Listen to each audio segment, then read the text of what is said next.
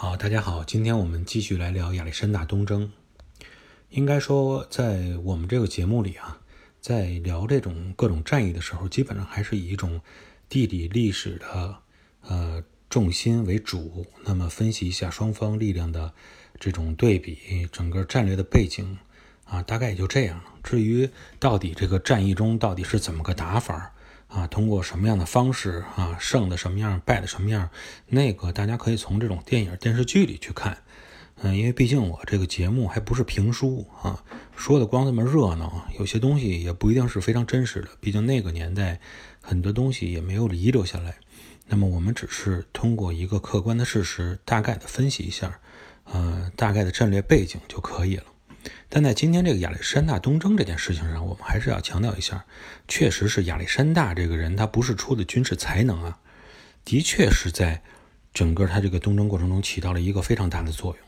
也非常值得那些对军事啊冷兵器时代的军事有爱好的朋友们啊花时间去研究一些，也很有意思。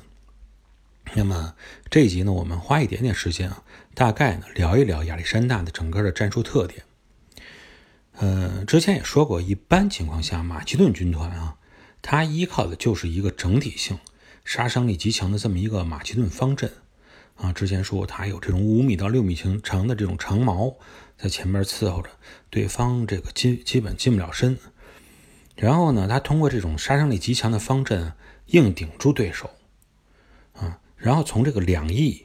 啊，用这种重骑兵，善于冲锋陷阵的这种重骑兵，能够绕到对方对手的侧后方，再发起进攻。那么从这个平面图上感觉呢，可以简单说，就类似于一个叫铁锥啊和铁锤的这种战术。铁锥就是前面这个方阵往前冲啊，铁锤呢就是两边的侧翼重骑兵从后边绕过来，再去捶打这种敌人的侧后方。就是这么一个方法。那么，经过这种多次的战争和博弈啊，波斯人对马其顿军团这种厉害的特点，呃，心里已经是非常的清楚了。他们呢，前思后想啊，琢磨了半天，最后呢，想出了一个能够冲破，自认为能够冲破马其顿方阵的一种方式。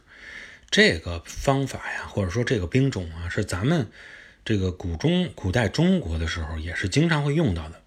就是叫战车。那么波斯人呢，他研究的这个战车呢，叫什么战车啊？叫刀轮战车。它这个特点啊，就是说能够在这个轮子的两侧啊装上弯刀，完这轮子不是一转吗？这弯刀呢就跟两把这个锋利的钻头似的，横着切对手。那么大家可以想象一下哈，你这种战车冲进这种步兵方阵之中，先不说这步兵如果碰到这些战车，那基本上就是，呃，像中国古代这种刑法，直接腰斩了就给你。那么就即使说你能躲开，那么一看这战车能冲到阵前，估计大部分的步兵都已经是仓皇而逃啊，四散奔走。那么客观来说啊，从这个战争的发展史来看，很长一段时间，嗯，应该说。战车这个冲击力对步兵都是最为恐惧的，包括在我们后边讲的这种一战、二战的战场也能看到啊，坦克即使不开炮啊，也是对陆军会有重大的这种冲击力和杀伤力的。那么，如果说一定要说冲破严密的马其顿方阵，那么这种全副武装的战车看起来应该是一个最佳的选择。但是这些被波斯人啊已经寄予厚望的这些战车，实际上在战场上呢，并没有发挥出它应该有的那个作用来。那么为什么呢？就是因为亚历山大他并没有让自己的这个马其顿方阵去硬顶这些战车啊，明明是过来的是战车，你非拿这些长矛去捅它是不可能的，而是呢说在方阵中呢留下了一些足够的这种空间，当战车能够冲过来以后啊，他让开了啊，让开一条通道。啊，放他进来，让他进入阵中以后，啊，然后从后边侧后方再用这种长矛去对战车上的士兵进行这种啊杀戮，最终呢也终结了这种战车的使命。那么就是说，在这种波斯战车没法发挥出自己的作用的时候，那么马其顿方阵啊又发挥出这种铁锥的作用，与波斯军队呢，就是正面开始进行交锋。那么波斯人呢，非常明白，真正能让自己啊每次都击溃自己这种军队的，除了这种马其顿方阵的正面交锋以外，最重要的就是铁锤那两把铁锤，从侧后方对他们自己进行冲击的那些马其顿骑兵。所以呢，大流士在战前也是针锋相对的对自己的骑兵进行了布置，就是说让自己的骑兵，你不用管这个方阵是怎么样来进行对敌，你就监视对手。看马其顿骑兵往哪儿去，你们一定要盯住他，别到时候让这个马其顿骑兵能从后方再对咱们进行这种锤杀。那么也就是说，波斯人这一次他们已经下定决心啊，绝对不允许让亚历山大的骑兵能够从侧后方对他们进行这种杀戮。但是战役开始以后呢，亚历山大这个骑兵啊，跟历次的战役的方式不一样的，他没有完全主动的去发起进攻。而是采取一种什么方式呢？就是与步兵的方阵开始相分离，啊，向着两侧同时进行平移。在这种情况下呀，就让这个大流士很为难了，他没法去判断这马其顿骑兵究竟是想去干什么。那么怎么办呢？只能是说让负责对阵的这些波斯骑兵，这样你与他与同向同速进行平移，你们去观察马其顿骑兵究竟他们想干什么。那么在这种情况下，就招了这个亚历山大的道了。就实际上本身布阵严密的波斯军队啊，步骑兵之间 不自觉的呢就拉开了一定的距离。那么在这种情况下呢，亚历山大发现了他们之间有缺口以后啊，直接用早已准备好的这种马其顿骑兵迅速的调转马头，直接插入了对手的阵中。这样铁锤又一次发挥了他们应该有的能量，又在他们该出现的地方再一次重击了对手。那么，当然，我们也客观来说啊，这种战术上设计的非常精妙、非常精确。但是，不管怎么样啊，你再精确设计的战术，都需要你这个军人是一种有足够质量的军人啊，有这种素质的军人，才能够执行你想要执行的战术。从这一点上来说呀，亚历山大能够取得胜利或者节节胜利啊，属于这种常胜将军。一方面是本身它的战术设计确实是有它的独到之处，还有一方面呢，就是它确实拥有当时欧洲世界最强大的步兵方阵和重骑兵部队。那么这块我们再着重说一下它的重骑兵啊，在这个欧洲西方的军事史上，重骑兵啊，指的不是咱们在这种呃堂吉诃德的那种动画片里、电视剧里啊看到的那种。全身全副武装，穿的厚厚铠甲，捂的跟一个那个铁罐头似的那种骑士，不是那样的。那种骑士他是没法去进行冲锋陷阵的。这个重骑兵指的就是那种啊能够冲锋进行搏斗的那种骑兵。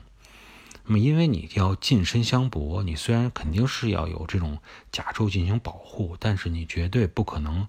啊，穿成那那种就是变态似的那种罐头，铁罐头那样。因为那个时候呢，欧洲实际上是有马，但是你没有马蹬，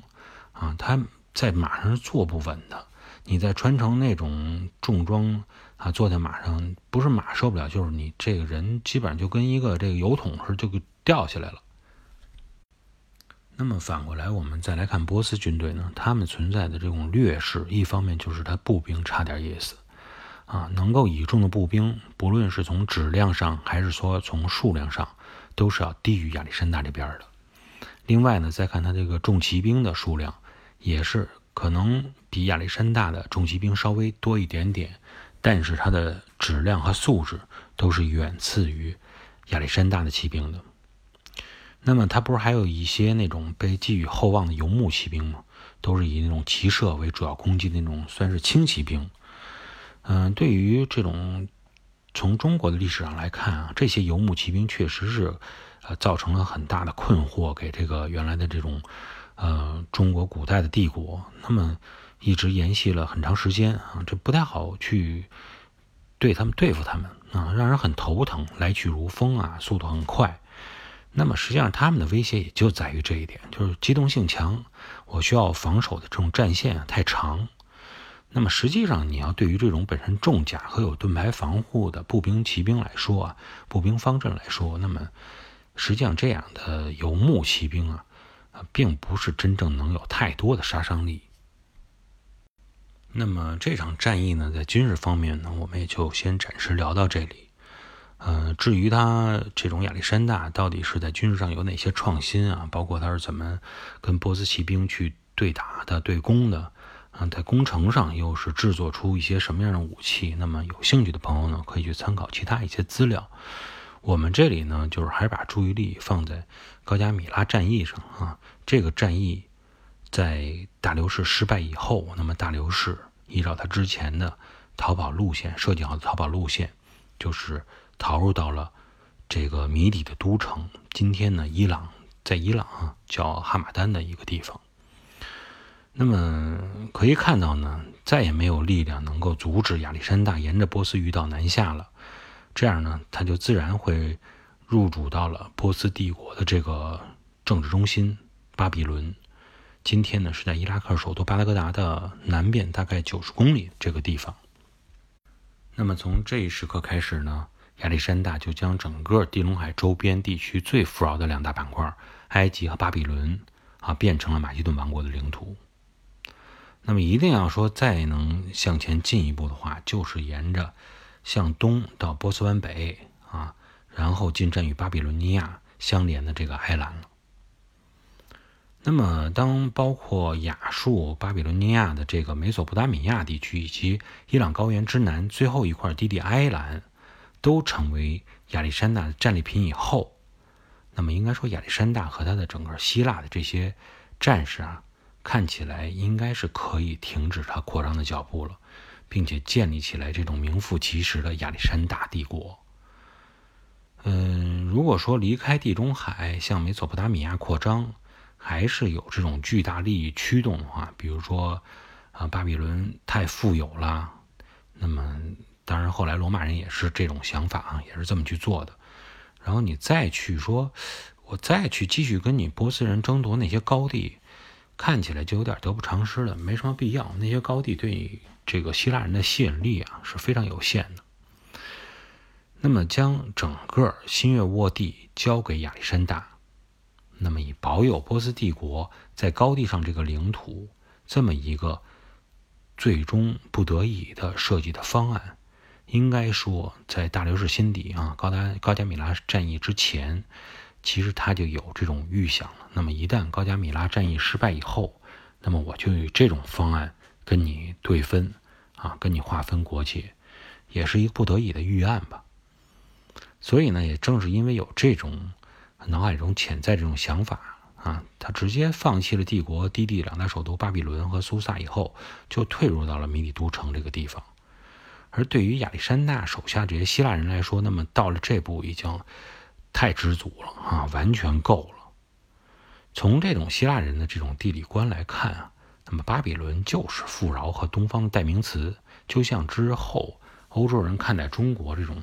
啊看法是一样的。他们的目光当时暂时就能看到这个地方，那么也就是说，亚历山大大流士以新的这个平衡线分割，那么一边是这种马其顿王国，那么一边是波斯帝国，啊就可以了。但是问题就是说，都觉得嗯可以了啊，知足了啊，就这样了。那么亚历山大能不能接受这样的划分，停止他继续进进攻和前进的脚步呢？那么我们在后面的章节中继续跟大家来探讨，究竟亚历山大是怎么样来决定的。今天就跟大家聊到这里，感谢各位的收听，我们下一期节目再见。